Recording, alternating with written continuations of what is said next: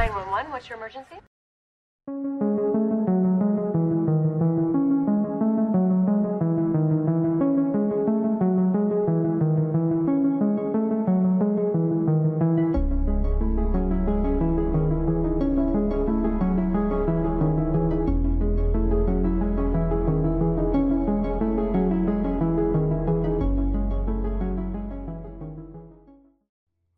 Hola, amigos, espero que estén todos súper bien.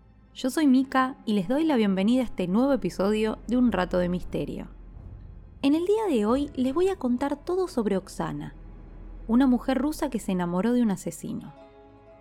Antes de empezar, los invito a seguir el podcast desde la plataforma en que me estén escuchando, ya que eso ayuda un montón a que estos episodios sigan circulando y esta comunidad crezca cada día más. Ahora sí, una vez más, y como siempre, los invito si quieren a buscar un té, un café, lo que les guste tomar, y empezamos con el caso.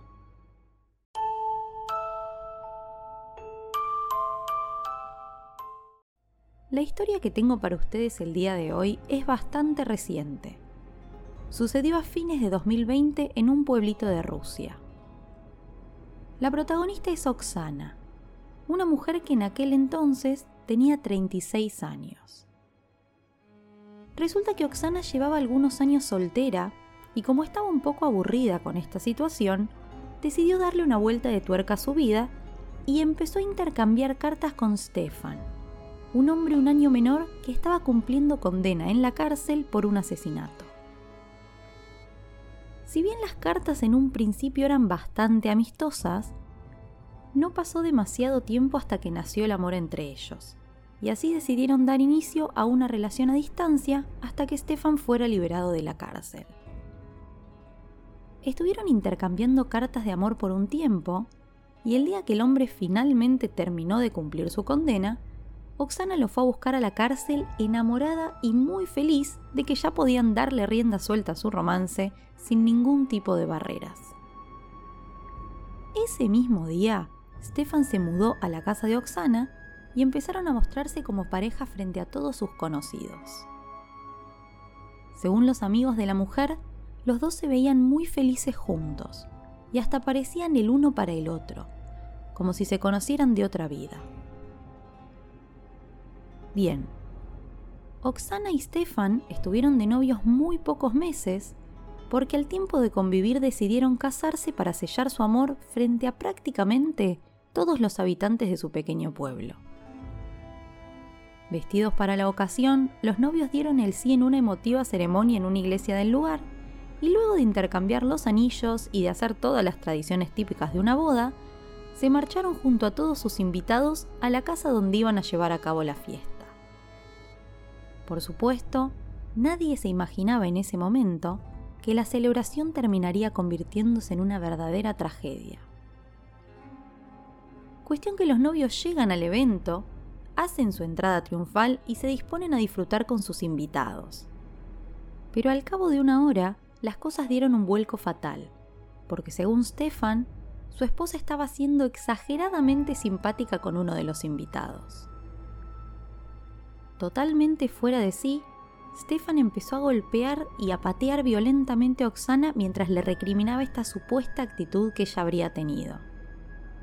En un momento la agarró fuertemente del cuello, la llevó hacia la calle y siguió golpeándola ahí, hasta el punto en que el cuerpo de la mujer no soportó más. Esto no fue suficiente para Stefan, que siguió golpeando el cuerpo de su mujer por un largo rato hasta que se terminó cansando.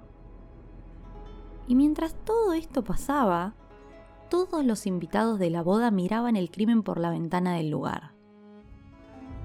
Según reportaron más tarde los investigadores, estaban demasiado asustados como para intervenir porque la actitud de Stefan era muy salvaje.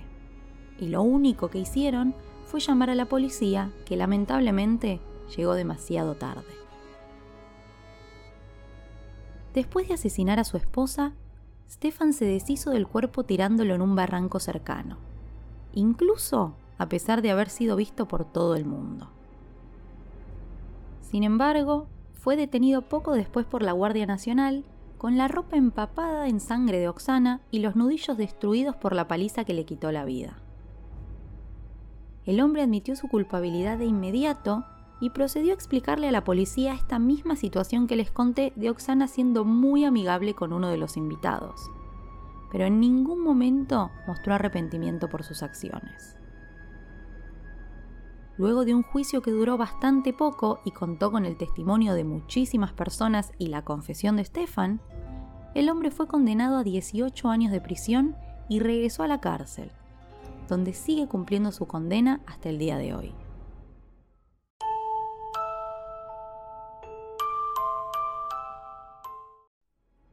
Espero que les haya gustado este nuevo episodio del podcast y les agradezco por haber llegado hasta acá. Si quieren, pueden apoyar esta producción desde cafecito.app barra un rato de misterio y también suscribiéndose, dando like o compartiendo su episodio preferido con otras personas. Queridos amigos, eso ha sido todo por hoy. Les mando un beso grande y los despido. Hasta el próximo episodio.